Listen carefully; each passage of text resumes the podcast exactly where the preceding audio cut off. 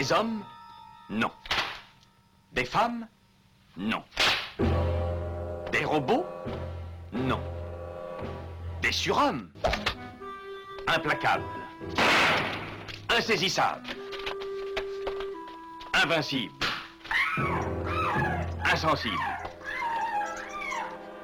Aux ordres d'une super organisation criminelle.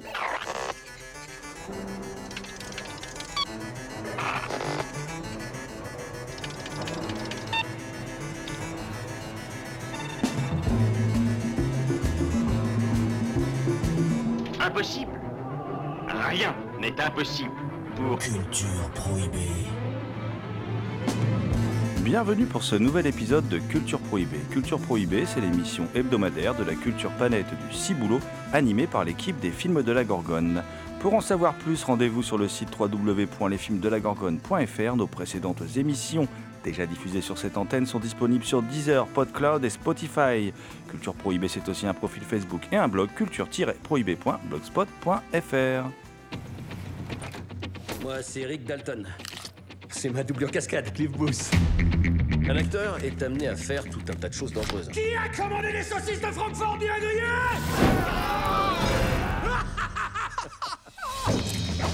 Cliff m'aide à assumer certaines charges. Super ami, on dirait. J'essaye. Qui est-ce qui s'installe à côté de chez moi C'est moi, Sharon Tate.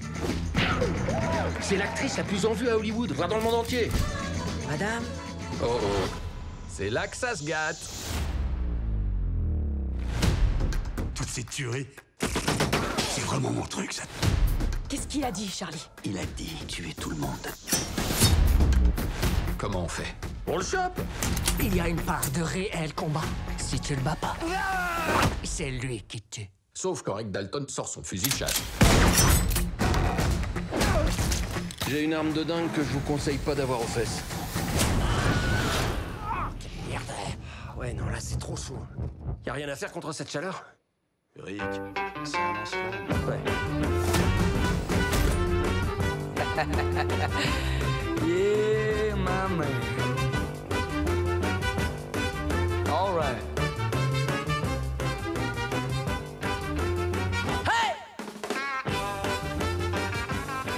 Au sommaire aujourd'hui, une émission entièrement consacrée à Once Upon a Time in Hollywood, le dernier film de Quentin Tarantino.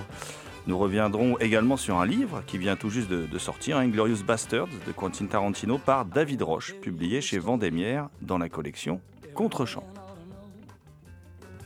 If you want a little loving, you gotta start real slow. She's gonna love you tonight now. If you just treat her right now, oh, squeeze her real gentle. Gotta make her feel good. Tell her that you love her like you know you should. Cause if you don't treat her right, she won't love you tonight. uh. If you practice my method just as hard as you can, you're gonna get a reputation as a love and a man. And you'll be glad every night that you treated her right.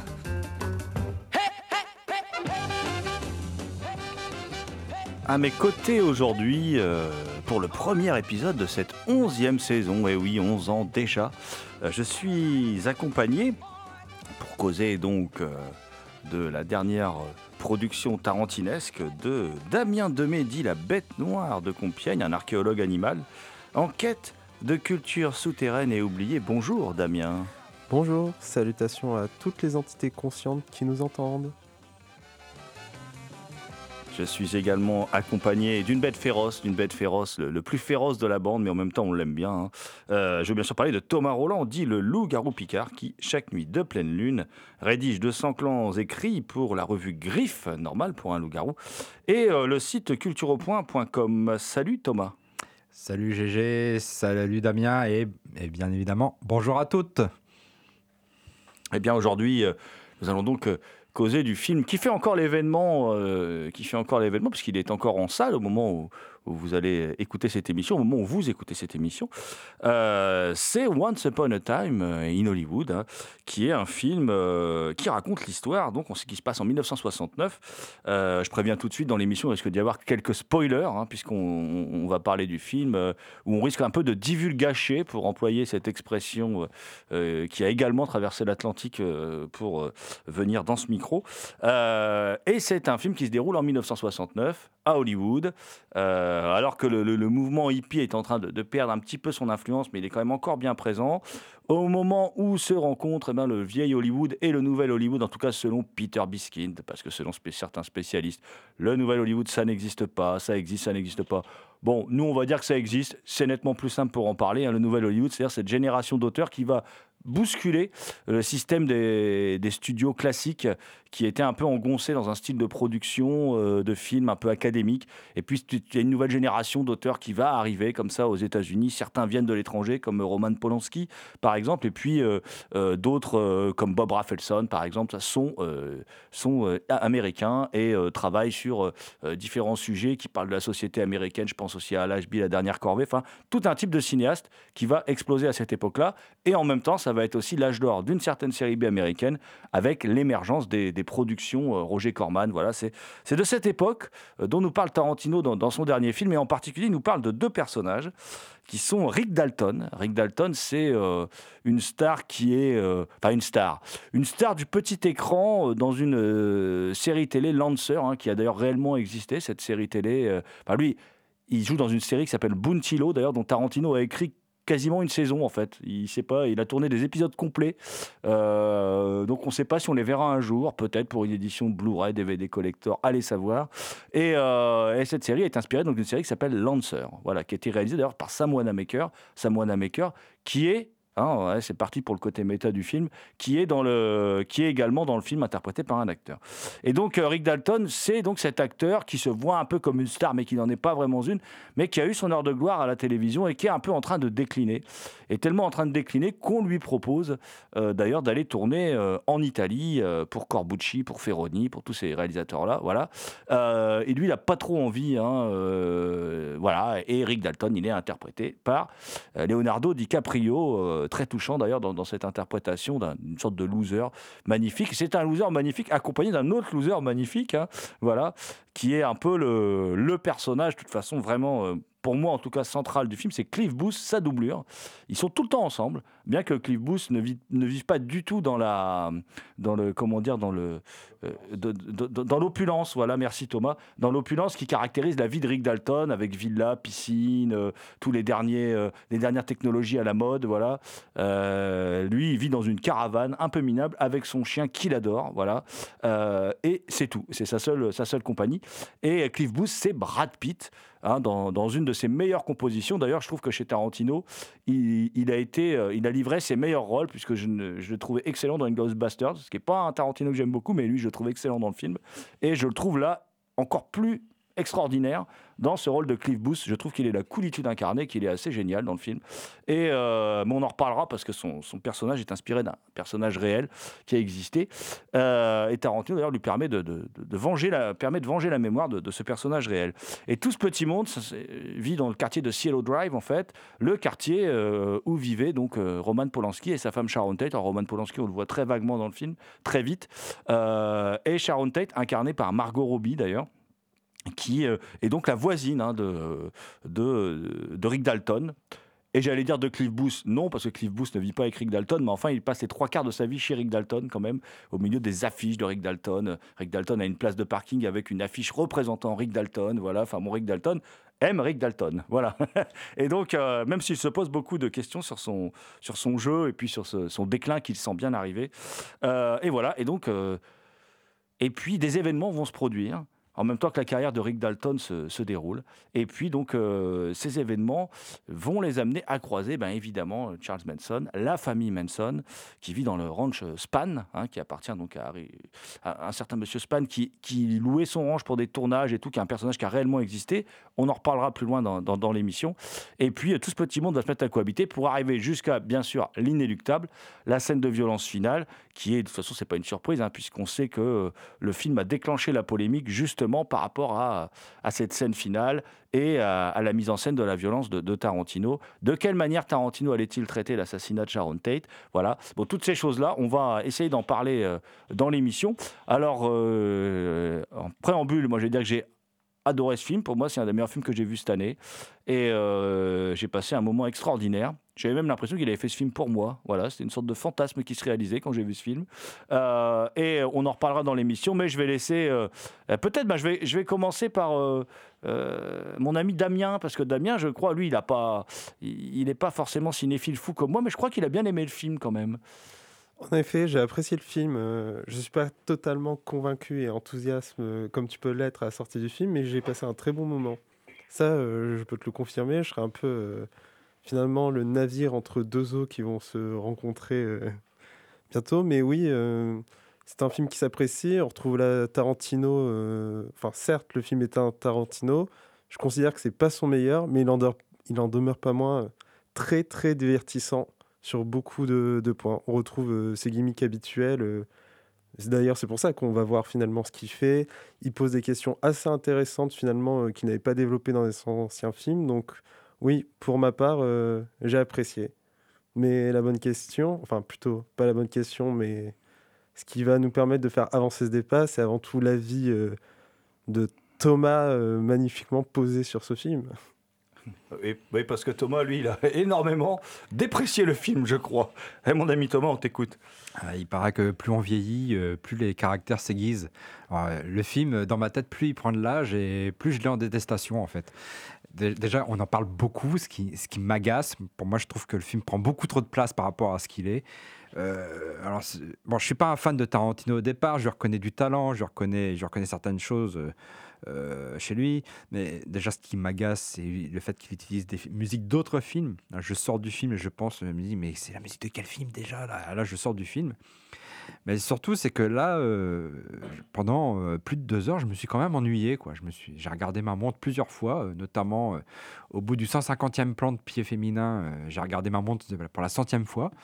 Euh, puis surtout ces images de tournage, euh, on voit euh, le fameux Rick Dalton en train de, de répéter ses scènes, de se planter, etc. Moi, ça m'intéresse pas. J'ai l'impression, j'ai l'impression de voir comme dans Last Action Hero où le film se passe dans une grande part, une majeure partie dans un mauvais film. J'ai l'impression de voir la même chose. Je trouve que il enfonce le clou et c'est pas intéressant. Je retiens quand même la prestation de Brad Pitt, qu'il faut le dire, il est génial, il est charismatique, son, rôle est très bien écrit, il est, très ambigu. Euh, mais par contre, alors moi, euh, alors je m'ennuyais jusqu'à cette scène de fin avec les hippies. Et là, je, là, je suis ressorti en colère. Je suis ressorti en colère du film parce que même si, euh, d'après GG, il venge pas Sharon Tate, mais le personnage qui a inspiré Cliff Booth, je trouve que le traitement de la scène, je trouve vulgaire, je trouve bête et, bête et méchant. euh, euh, et complaisant. Alors le personnage de, Brad Pitt, il est très ambigu. On ne sait pas s'il a tué sa femme ou pas. Enfin, on se doute quand même qu'il l'a un peu, qu'il l'a quand même un peu aidé à mourir. hein. Et, euh, donc c'est un personnage un peu macho, un peu misogyne. Et dans cette scène, euh, notamment, il balance une canette euh, à la gueule d'une des, hippies. Euh, il y a aussi un autre, passage où on le voit complaisamment écraser la gueule d'une autre hippie contre un comptoir ou un mur, je sais plus. Enfin bref. et je trouve que par rapport au personnage, là, Tarantino se prend les pieds dans le tapis. Je ne vois plus la dérision du virilisme qu'il y a dans ses films précédents. Ne, je ne vois plus ça. Alors, euh, quand l'autre il sort son lance-flamme, je me dis, euh, là, je vois bien le, sens de l'outrance de Tarantino. Je, je, suis quand même pas bête, mais je trouve que là, on est vraiment dans n'importe quoi. J'ai l'impression que vraiment la, scène, elle est juste bête et méchante. Et ce traitement cartoon, il se moque aussi de la femme de Rick Dalton, etc. J'adhère pas du tout, ça me fait pas du tout rire. Et euh, je suis ressorti un peu euh, mi-figue, mi-raisin du film. Et le temps je retourne chez moi, euh, je me suis dit, mais en fait, euh, je suis en colère. Quoi. Je suis en colère, ce film m'a mis en colère. Déjà, je me suis ennuyé pendant, pendant deux bonnes heures. Et euh, cette scène me met en colère.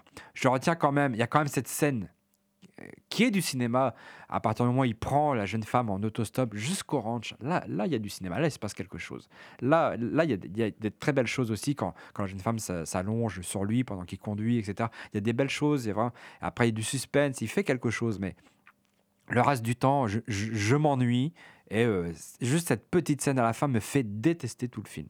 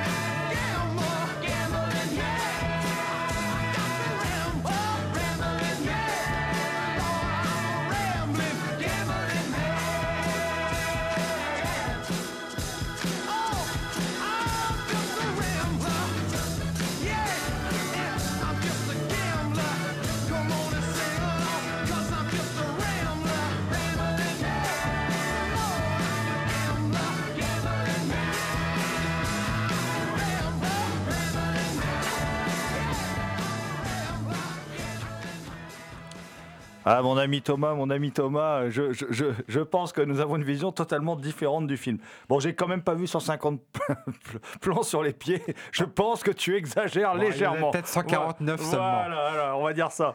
Euh, et puis par contre, contrairement à d'autres films, il n'utilise pas beaucoup de musique d'autres films justement dans celui-là. Il utilise, il utilise des standards. Ouais, ouais, c'est Euh, vrai. ouais. c'est vrai, comparé à d'autres films, il le fait moins. Euh, il doit y avoir deux, trois extraits d'une autre BO, je crois, mais. Bah, il en a une en particulier qui a un sens d'ailleurs.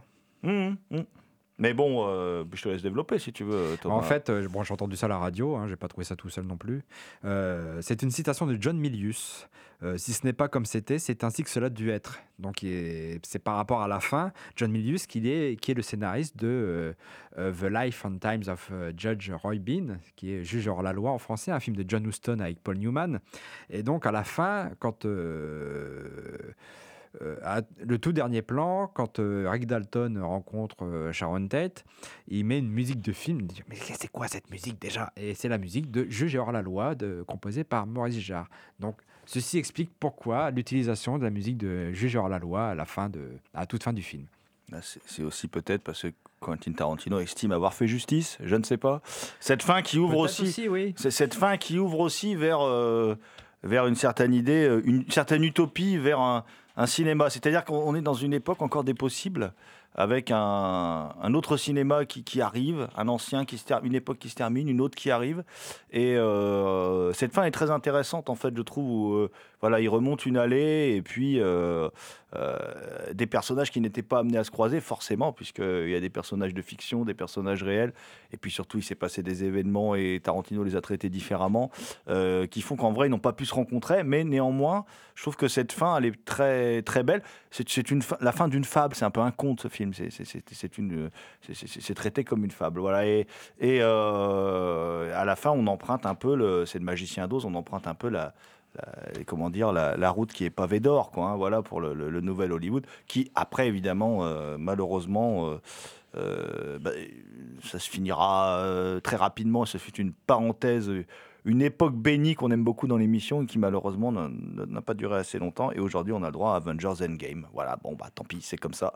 C'est la vie. hein. Euh, mais euh, par contre, euh, je voulais un peu revenir sur, ce que tu dis, Thomas. Alors d'abord, moi, je trouve que, que, le film, il contient quand même de, nombreux, de nombreux moments de, cinéma que je trouve, moi, superbes. J'aime beaucoup, par exemple, le tournage de, de l'épisode de, de série télé. J'aime beaucoup cette scène où euh, Tarantino euh, donc produit un mouvement opératique. hein, euh, et puis il est excellent. DiCaprio, il se plante dans une réplique. Voilà. Il oublie une réplique d'ailleurs et il dit, il tape dans ses doigts comme ça, il fait réplique, réplique, réplique, parce qu'elle veut pas lui revenir. On est en plein tournage et à ce moment-là, moi, en tant que spectateur, j'avais oublié en fait que j'étais que j'étais face à un tournage. J'ai assisté à l'épisode. Je pensais d'ailleurs à un moment, je me dis mais qu'est-ce qu'il va nous faire Tarantino? Il va nous faire tout l'épisode? Parce que ça dure des plombes. hein. Il va nous faire tout l'épisode. Puis en fin de compte, euh, non. En fin de compte, on est dans un tournage. Et, j'ai trouvé cette, idée de, mise en scène assez belle. Et aussi une autre scène que j'aime beaucoup. Euh, c'est la scène où Sharon Tate se rend dans un cinéma pour voir Matt Helm règle son compte euh, avec Dean Martin. Elle va voir le film où elle joue dedans. D'ailleurs, il y a beaucoup de- d'effets spéciaux numériques parce que si Tarantino a fait une superbe reconstitution euh, du Hollywood Los Angeles de l'époque en- en faisant créer des vrais décors, on sait que suite aux, mésaventures euh, terribles euh, euh, d'Harvey Weinstein, hein, qui, est en train de tomber par rapport à tout, ce qu'il a fait euh, à, à Hollywood, à de nombreuses actrices, et pas qu'à des actrices, hein, à des assistantes, à des secrétaires, tout ça, enfin bref. Et Tarantino, c'était un peu son euh, son associé, on va dire, ils étaient plutôt potes quoi, euh, au niveau de la production de films et tout ça. Il, s'est reposé sur Harvey Weinstein pendant des années, qui lui, qui lui laissait une totale liberté. Et on sait que Tarantino a eu de fait des difficultés. Il a fallu qu'il retrouve quelqu'un qui lui donne le final cut, la liberté artistique. Et c'est visiblement Sony qui a remporté le pompon. Ils lui ont donné des moyens incroyables pour faire une reconstitution du Los Angeles d'époque en vrai, en dur. Mais il a un peu triché, il a quand même recours aux effets numériques, puisque régulièrement dans le film, il réincruste les acteurs, c'est-à-dire euh, que ce soit Rick Dalton, que ce soit, euh, que ce soit Sharon Tate, interprété par Margot Robbie, il les réincruste dans les images des vrais films d'époque, pour nous faire croire euh, que c'est vraiment... eux qui jouent dans les films. Voilà. Là, il utilise quand même un peu le numérique. Et il y a une très belle scène où, où Sharon Tate n'est pas encore une star. Elle se rend dans un cinéma pour voir Matt Helm avec son compte. Et elle reste à plusieurs séances d'affilée pour écouter les réactions du public. Je trouve que c'est une très belle scène, une très, très jolie scène en fait, et, qui, qui, qui- fait que on, a euh, à ce moment-là, en fait, le spectateur se dit euh, euh, la, famille Manson ne peut pas avoir fait autant de mal à une femme sous vis-à-vis de, laquelle on tombe sous le charme, quoi. Parce que là, on tombe sous le charme pendant cette, cette- cette- scène-là. Et puis, en plus, c'est assez rigolo parce que c'est aussi une scène où, qui en vrai n'est pas arrivée dans la vraie vie. Par contre, elle est arrivée à Tarantino au moment où, lui a fait euh, True Romance. Enfin, il a scénarisé True Romance. euh, et il est allé, il s'est rendu en fait euh, dans une salle pour voir une salle qui projetait True Romance. voilà, et ça, c'est ce qui lui est arrivé. Il est resté à plusieurs séances, tout ça, mais ça n'est jamais arrivé à, Sharon Tate. Alors moi, je trouve cette scène très belle. Je trouve la scène avec Bruce Lee qui a donné lieu aussi à une polémique puisque la fille de Bruce Lee a, a- a accusé Tarantino d'avoir fait passer Bruce Lee pour un arrogant. Mais bon, je pense qu'il est assez documenté qu'effectivement Bruce Lee, euh, visiblement, euh, même si j'adore Bruce Lee, avait quand même un tempérament bien particulier. Et euh, une scène où Bruce Lee se fait humilier par Cliff Booth en fait pendant le tournage du Frelon Vert, qui est, très très réussi, qui est très drôle, qui est vraiment hilarante cette scène. Et voilà, alors ça, ça fait partie des, ça fait partie des nombreuses, des, nombreuses scènes que je trouve très réussies. La scène aussi, moi que j'aime beaucoup, c'est la scène où, euh, où évidemment, euh, on voit Cliff Booth avec son chien, la relation qu'il a avec son chien.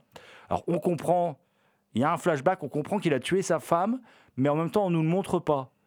Alors la question, effectivement, peut-être Thomas, euh, que qui- peut-être que Tarantino aime trop Cliff Booth, peut-être qu'il veut pas le montrer tuer sa femme, peut-être qu'il avait prévu de le montrer tuer sa femme et qu'il le fait pas voir, ou peut-être que comme c'est légèrement inspiré de ce qui est arrivé à Nathalie Wood, il préfère ne pas le faire voir. Parce qu'on ne sait pas ce qui est arrivé réellement à Nathalie Wood. Voilà. Donc euh, il y a encore des doutes aujourd'hui d'ailleurs sur ce qui est arrivé à Nathalie Wood, la manière dont, elle est morte.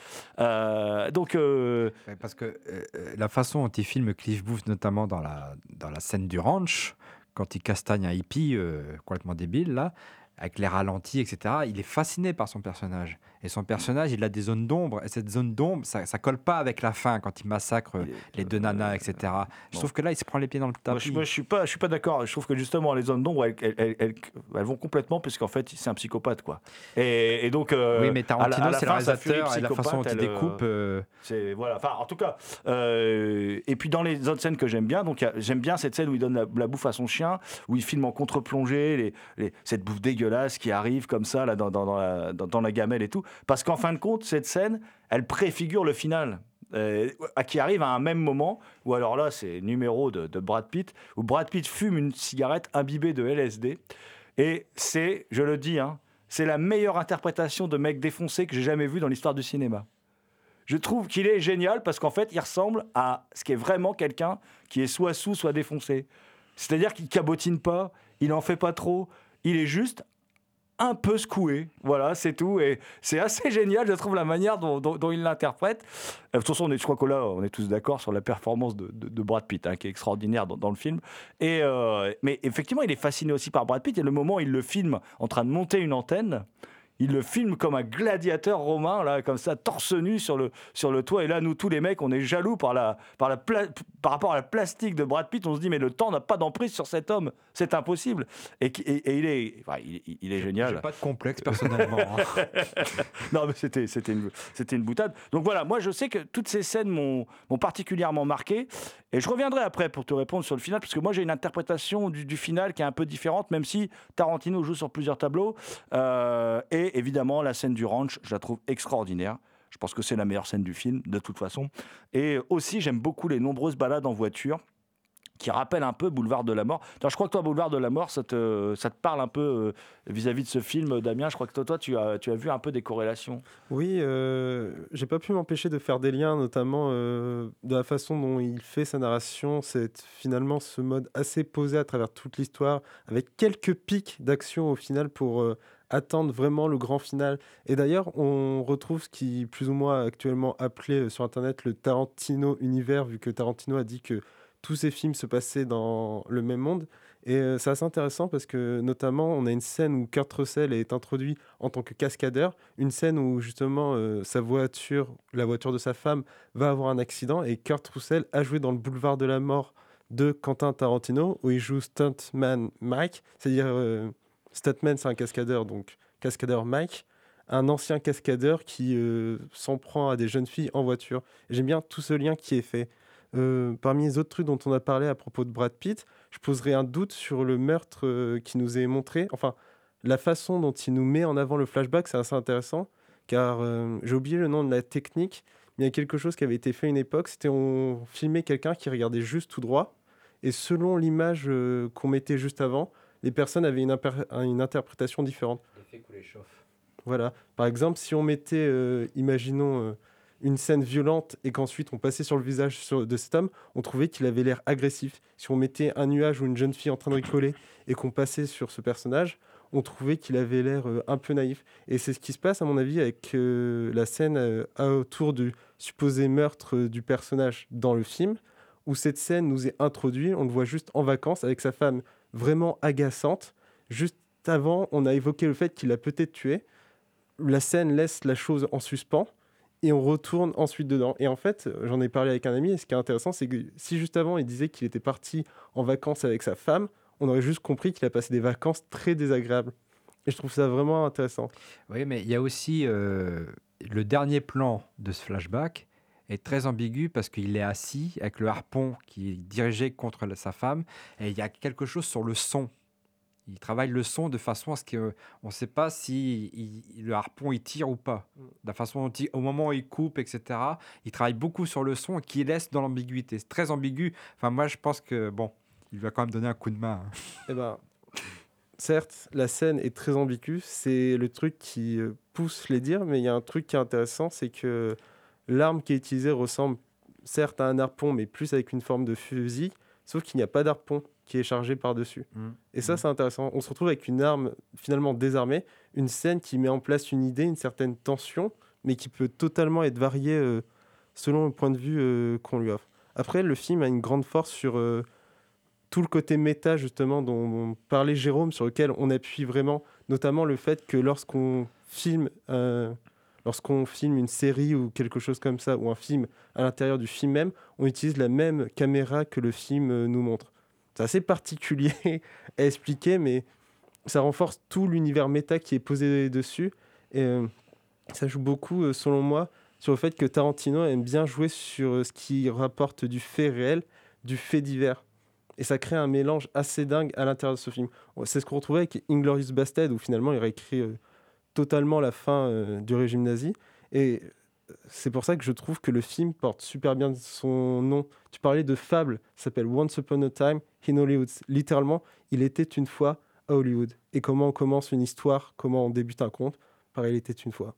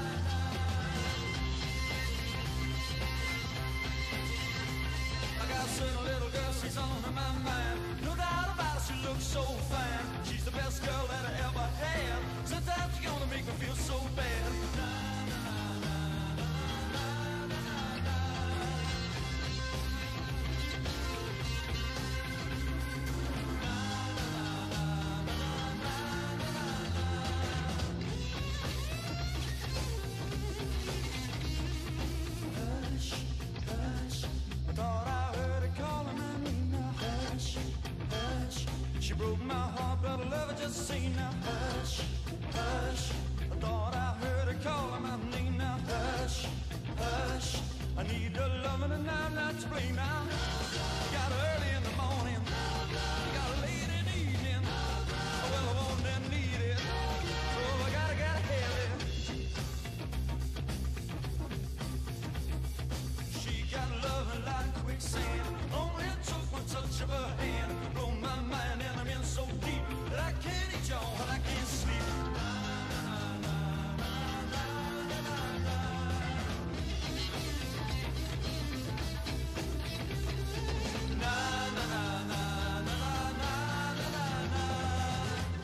Vous êtes toujours à l'écoute de, Culture Prohibée. C'est le premier épisode de cette onzième saison qui est entièrement consacrée donc à Once Upon a Time in Hollywood de Quentin Tarantino.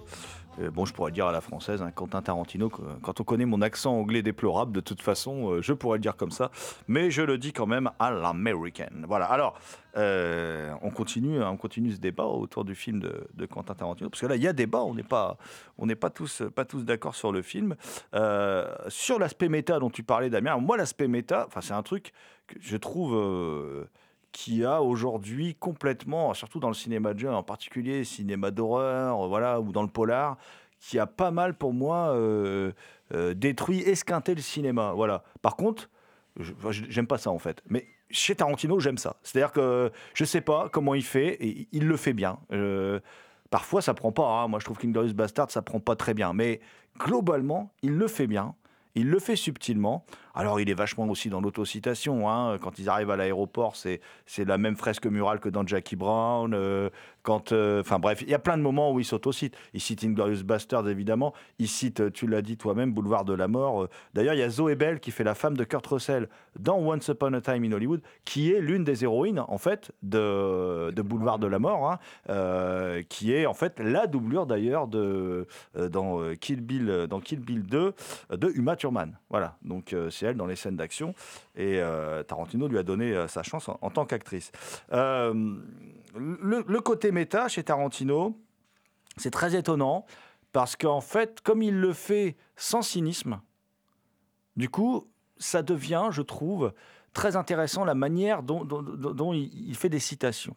Euh, moi, j'adore toute la partie c'est très très, c'est très très bien vu. hein. Euh, J'adore toute la partie où euh, il cite les, westerns italiens et les réalisateurs de, westerns italiens et de polar italiens, voilà, qui moi, bon, le bis italien, c'est- ma passion. Et donc. euh, alors on voit qu'à un moment il passe devant une affiche du mercenaire de, de Corbucci, hein, excellent film avec euh, Franco Nero. Mais tout ce qu'il dit est juste. C'est-à-dire, il n'y a pas de mensonge quand il parle de, Calvin Jackson Paget en expliquant que c'est quasiment dans, une, dans un, petit moment de film qui est très scolaire, en fait, très pédagogique, où, où il cite tous les pseudos des réalisateurs italiens et tout. Tout est vrai. C'est-à-dire que Calvin Jackson Paget, c'est vraiment le pseudo de Giorgio Ferroni. Voilà. Euh, et, et puis, il cite des films où il mélange, en fait, des, titres existants. Ces titres-là n'existent pas vraiment. hein. L'opération Dine Home Might, euh, c'est l'agent 3S3 de, Solima, c'est euh, Opération Casseur de Lenzi, film que Thomas adore. Il adore Lenzi, Thomas. Euh, Il y a aussi euh, les Ringo de Tessari qui sont signés Joe, Tanner, c'est Aqua Santa Joe avec Ty Hardin. D'ailleurs, Ty Hardin est l'une des inspirations du personnage de Rick Dalton. Ils ont une carrière très similaire. Voilà. Euh, et puis, bon, bah, il y a, le, titre avec Nebraska, euh, Nebraska Joe, je crois, ou Nebraska Jim, je crois, dans le film de Tarantino, euh, qui, bah, évidemment, évoque le Ringo del Nebraska de, Mario Bava et Anthony Roman, ou le Nevada Kid de Miles Dim, hein, qui est une bouse, par contre, son nom, ce, film avec Klaus Kinski et Gordon Mitchell. Mais on est vraiment dans. bon, le Bava est pas terrible non plus. Hein, Bava et le western, c'est pas, ça fait pas, c'est pas extraordinaire. Mais on est vraiment dans des citations, je trouve, qui sont plutôt bien amenées, euh, plutôt, euh, plutôt bien faites. Euh, et après, moi, je voulais un peu, je voulais un peu répondre un peu à Thomas parce que Thomas, eh ben, il n'est pas rentré dans le film, il n'a pas aimé le film, il n'a pas apprécié le film. Bon, et je pense aussi que parce que le film est très clivant. C'est-à-dire que le, le- film est un film, je pense, c'est le film le plus personnel de Tarantino. Euh, où c'est vraiment le film, ces longues balades en voiture, par exemple, qu'on a dans le film, les longues balades de Brad Pitt qui adore conduire, qui conduit comme un, qui conduit voilà à la manière d'un pilote de Formule 1, c'est un cascadeur quoi, faut pas déconner quoi. Euh, D'ailleurs, qui est aussi inspiré par Burt Reynolds, sa relation entre Burt Reynolds et Hal Needham, ancien cascadeur, devenu réalisateur sur le Cannonball. Euh, et Burt Reynolds devait jouer dans le film le propriétaire du ranch Span, mais il ne peut pas jouer malheureusement parce qu'il meurt le- avant, le tournage. Donc euh, il y a aussi toutes ces relations-là. Et, on a donc euh, cet acteur, qui, enfin cette doublure, qui conduit comme ça dans les rues. Bout d'un moment, on se dit, mais pourquoi il nous fait voir autant de plans de, types qui conduit une voiture comme ça, euh, qui sont un peu des plans un peu gratuits quelque part. quoi. Mais en fait, c'est son enfance. Donc c'est son enfance, c'est-à-dire que quand il était gamin, euh, je sais plus si c'est son père ou sa mère, mais Tarantino l'a raconté à plusieurs reprises, le promener comme ça et lui regarder les façades de Los Angeles, euh, les affiches des cinémas, tout ça. Donc c'est tellement personnel qu'il reproduit ça, quitte à euh, ce que ce soit même très long, quoi. Voilà, euh, à ce que ces scènes par- paraissent longues. Et puis comme c'est un film très personnel, il s'adresse.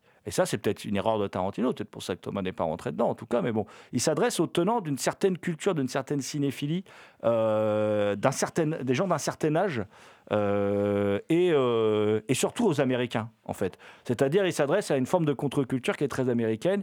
À la fois, c'est un trait que moi j'ai, hein, je l'avoue personnellement, pour les faits divers. Thomas connaît ma passion pour les tueurs en série. Je suis un type équilibré, je vous l'assure. Euh, et, puis, euh, et puis également pour un certain cinéma, dont le cinéma bis italien. Et c'est vrai que bah, ça peut faire qu'on ne, qu'on ne rentre pas dans le film. Et puis, surtout, Tarantino, il s'amuse, il est un peu manipulateur, parce que euh, Tarantino, ce qu'il fait, euh, c'est que il cite un personnage et il, parle d'un autre, en fait. Donc, c'est-à-dire que le, film, évidemment, joue avec ce qu'a vécu Sharon Tate.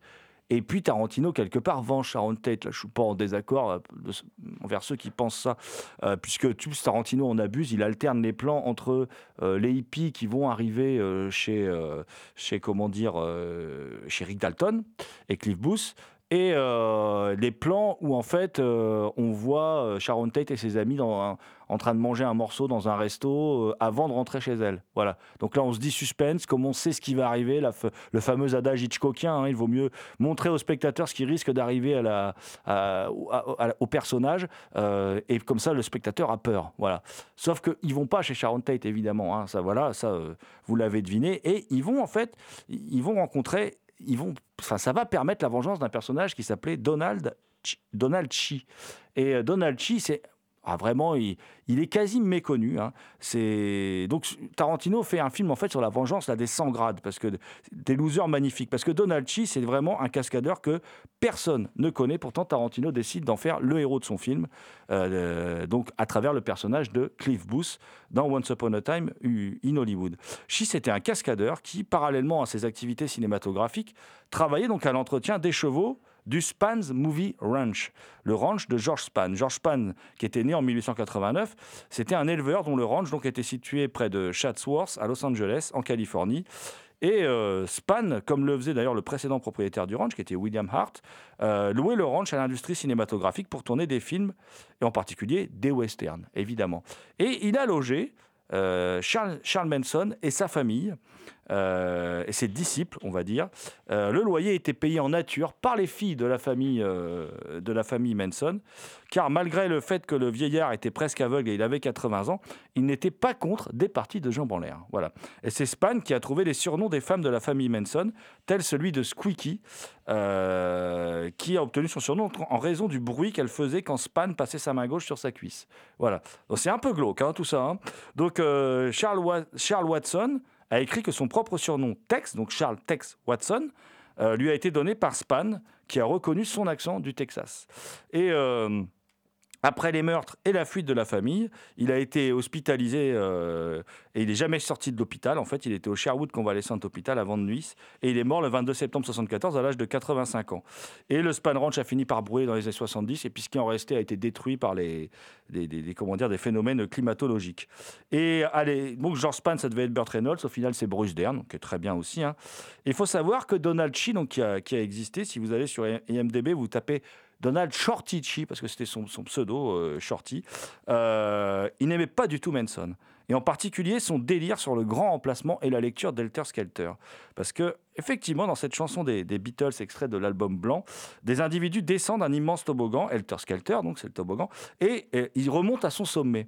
Et donc, euh, pour Manson, ce sont les Noirs qui vont au sommet et qui prennent la place des Blancs qui, du coup, descendent en bas. Voilà. Donc, on, on- Manson, en fait, à l'époque, euh, comprend, le gourou comprend que les idéaux hippies euh, sont en recul. D'ailleurs, les membres de la famille le disent, hein, ceux qui ont survécu, qui interviennent aujourd'hui dans des documentaires. Et il emprunte la voie des suprémacistes blancs. Après avoir surfé sur les idéaux hippies, il se met à stigmatiser les Noirs américains, en fait.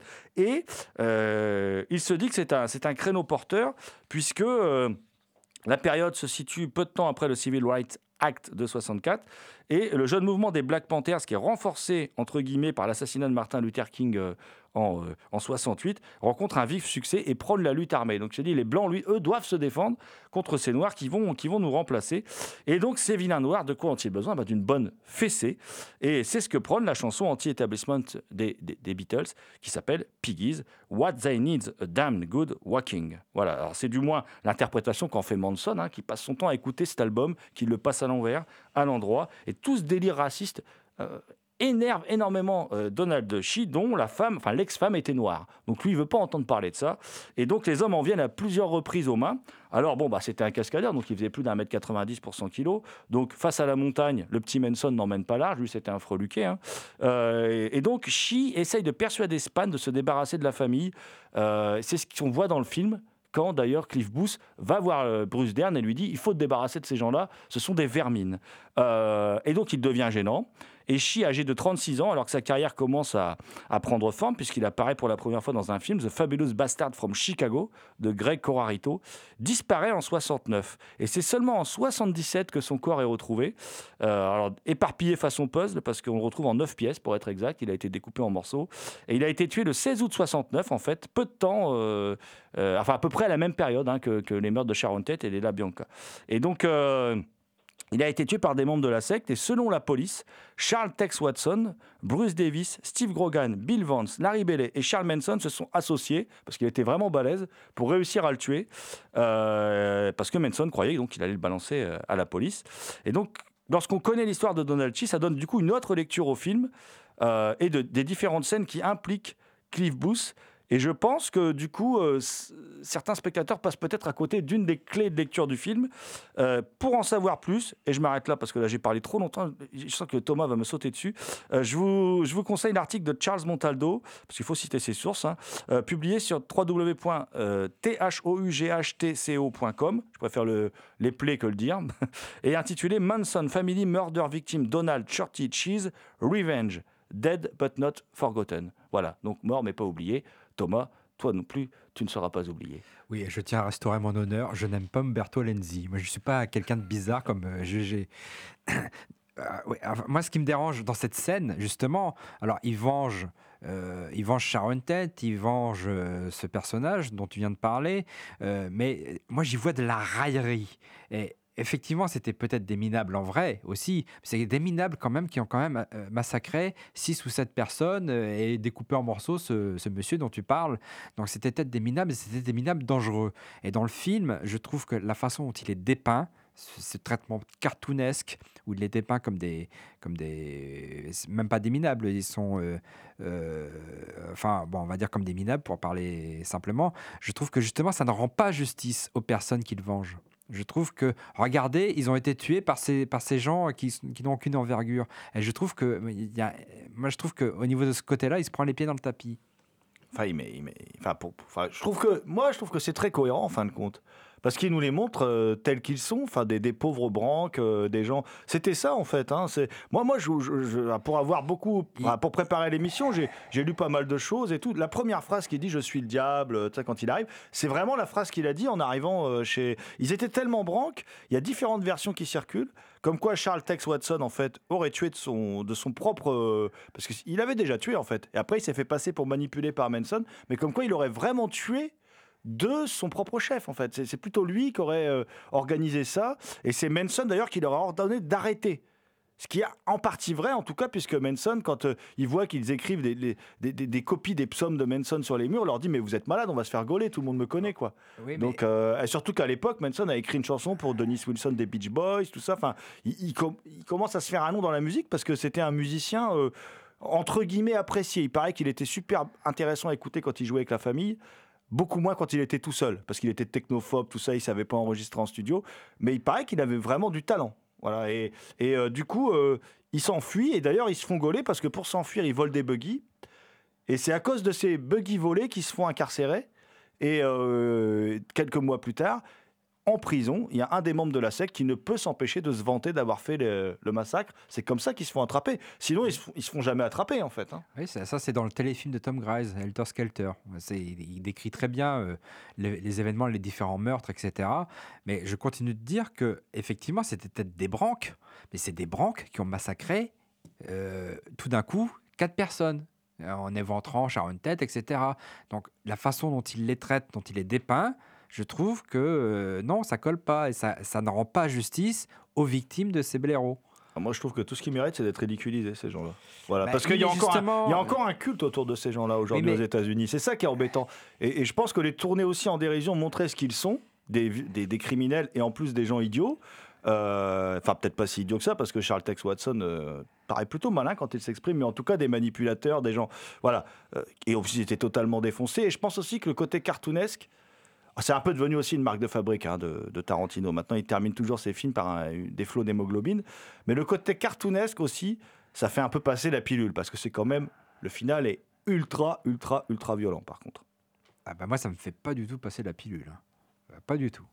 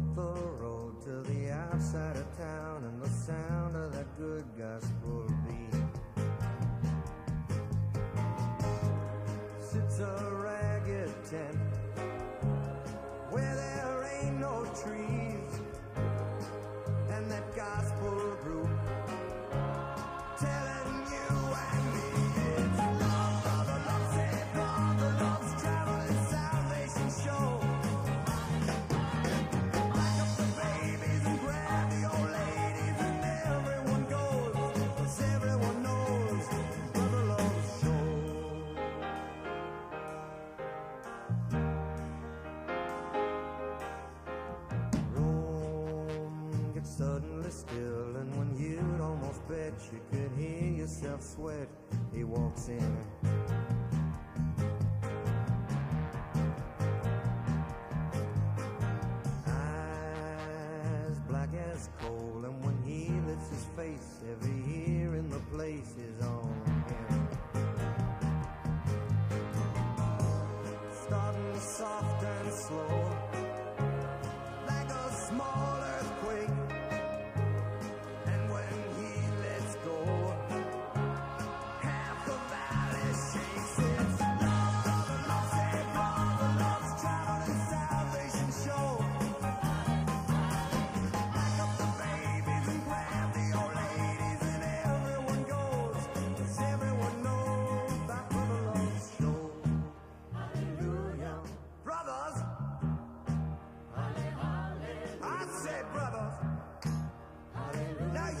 Yourself two good hands. Now when your brother is in trouble, you gotta reach out your one hand for him. Cause that's what it's there for. Now when your heart is in trouble, you gotta reach out your other hand. Reach it out to the man up there. Cause that's what he's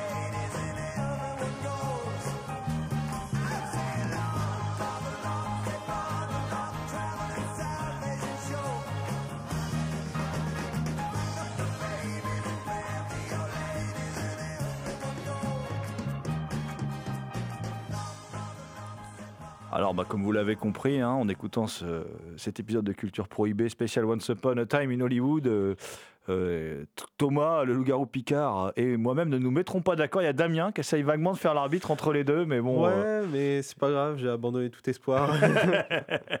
mais peut-être une petite, parce que là, on- bon, l'émission va, va se terminer. Il faut que je vous parle d'un livre. Par rapport à un film qui est cité en plus dans, dans celui-ci, qui est bien cité, hein, puisque on, a une scène où on voit euh, l'une des séries B euh, dans, dans lesquelles joue Rick Dalton. Et Rick Dalton euh, grille du nazi, hein, comme vous l'avez écouté dans l'intro de l'émission, du, poulet grillé. euh, voilà, euh, ce ne sera pas choucroute aujourd'hui, ce sera poulet grillé. Et euh, il grille des nazis au lance-flammes. Voilà, et évidemment, ça rappelle Inglorious Bastards et, et- son final. Et il y a un livre là qui, traite d'Inglorious Bastards qui s'appelle euh, Inglorious Bastards de Quentin Tarantino, c'est le titre du livre, hein, euh, par David Roche. Donc David Roche, euh, c'est c'est l'auteur l'auteur du livre. Et ce livre, comment dire, euh, c'est simple. hein, bah, il reprend, euh, il part de c'est la collection Contre-champ chez Vendémiaire qui, qui, est une collection d'analyse de livres. C'est des petits bouquins, un peu format poche, et on analyse les, les films. Et euh, d'ailleurs, euh, chères auditrices et auditeurs, je vous donne rendez-vous sur notre blog, hein, culture-prohibé.blogspot.fr. Écoutez attentivement cette émission, puisqu'il y aura une question qui, qui sera posée sur le blog, et vous pourrez gagner un exemplaire de, de cet ouvrage, qui parle donc du film de Tarantino que moi j'aime le moins. hein. Je rappelle un peu le film, on est en 44, la France est occupée par les nazis, Aldorain et ses hommes, les bastards, voilà, hein. Bien sûr, ça nous rappelle les douze salopards d'Aldrich, mais ça nous rappelle également pour une poignée de salopards euh, de Castellari, sont envoyés par les, États-Unis pour euh, semer la terreur dans les rangs de l'armée de Hitler, et ils se voient confier une mission capitale, faire sauter l'état-major allemand dans un cinéma parisien lors de la première d'un film de propagande. Donc, euh, mais les bastards ne sont pas les seuls à saisir cette occasion. Unique rescapée d'une famille juive, Shoshana Dreyfus, alias Mélanie Laurent, propriétaire du cinéma Le Gamard, médite elle aussi sa vengeance. Et donc, euh, c'est un long métrage où Tarantino teste une formule qu'il va réutiliser dans Once Upon a Time in Hollywood, euh, cette façon de réécrire l'histoire en utilisant des événements, euh, en jouant avec des personnages. Si on prend par exemple la scène où Cliff Booth rencontre l'aut- l'autostoppeuse qui va l'amener dans la famille Manson, en, en- vérité, on sait que c'est Dennis Wilson, le batteur des Beach Boys, qui rencontre une autostoppeuse Il lui dit qu'il est Denis Wilson, il l'emmène chez elle, elle croit qu'il va lui faire l'amour parce que bon bah il, donnait un peu des, des- comment dire, ils, avaient des rapports tarifés un peu pour faire vivre la famille Euh, et en fait non, Euh, elle est très surprise, elle rentre, euh, vaguement elle parle vaguement qu'elle a été chez Denis Wilson à Manson, Manson qui veut devenir une rockstar depuis toujours et Manson qu'est-ce qu'il fait? Eh ben euh, il va dans la maison parce qu'à l'époque on laissait toutes les maisons ouvertes, il va chez Denis Wilson et Denis Wilson rentre chez lui le soir, il trouve des hippies et surtout plein de femmes nues prêtes à s'offrir à lui. Voilà. Et c'est comme ça que devient, que, qu'ils deviennent potes, Denis Wilson et, et, euh, donc, euh, et euh, Charles Manson, d'ailleurs, qui est un peu le grand absent du film. Enfin, c'est volontaire, on ne voit que le temps d'une petite scène dans le film de Tarantino. Et ça, c'est un exemple de comment Tarantino réutilise des, des éléments historiques en les manipulant et en en faisant autre chose. Et c'est très efficace. Alors, David Roche, professeur d'études cinématographiques à l'université Paul Valéry Montpellier 3. Donc il revient donc sur Inglourious Basterds, donc qui est le sixième euh, Quentin Tarantino, donc cité dans Once Upon a Time in Hollywood, euh, et euh, donc qui annonce hein, à travers son approche, comme le cite le, dit l'auteur, totalement décomplexé, qui annonce Once Upon a Time. Et donc, il analyse tout, hein, David Roche, la structure du scénario, les caractéristiques de la mise en scène, l'atmosphère chromatique, la bande musicale et le casting. Euh, et euh, je cite l'auteur, hein, il se propose de définir la pensée de Tarantino comme relevant d'une esthétique politique enracinée à l'intérieur d'un contexte précis. Et du coup, ça lui permet de revenir, c'est intéressant par contre, sur les libertés prises par Tarantino, ce dont on discutait à l'instant, euh, et sur une des composantes de son cinéma, l'humour. Voilà. Et voilà, donc.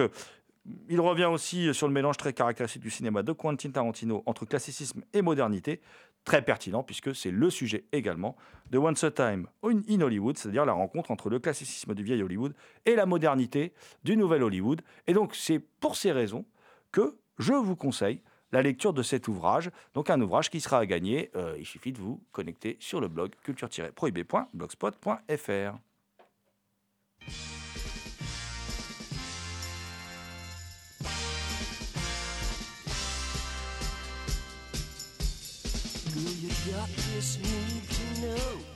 C'était Culture Prohibée, une émission réalisée en partenariat avec Les Films de la Gorgone, www.lesfilmsdelagorgone.fr. Toutes les réponses à vos questions sont sur le profil Facebook et le blog de l'émission, culture-prohibé.blogspot.fr. Culture Prohibée est disponible en balado-diffusion sur Deezer, PodCloud et Spotify. Culture Prohibée était une émission préparée et animée par votre serviteur Jérôme Potier, dit la Gorgone, assisté pour la programmation musicale d'Alexis dit Admiral Lee. Une émission animée avec Damien Demé, dit la bête noire de Compiègne, Thomas Roland, dit le loup-garou Picard. Salut les gens, à la prochaine.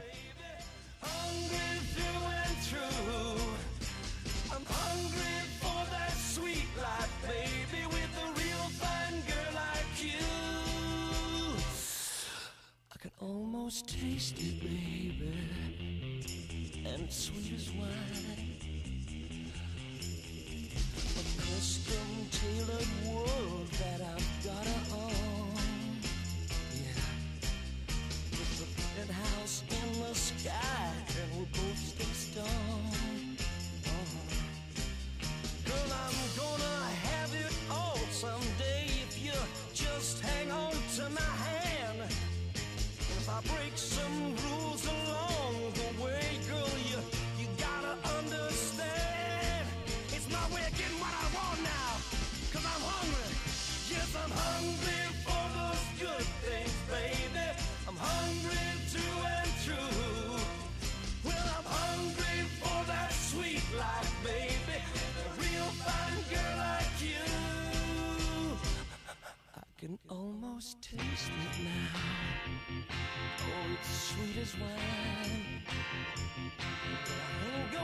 wasted now.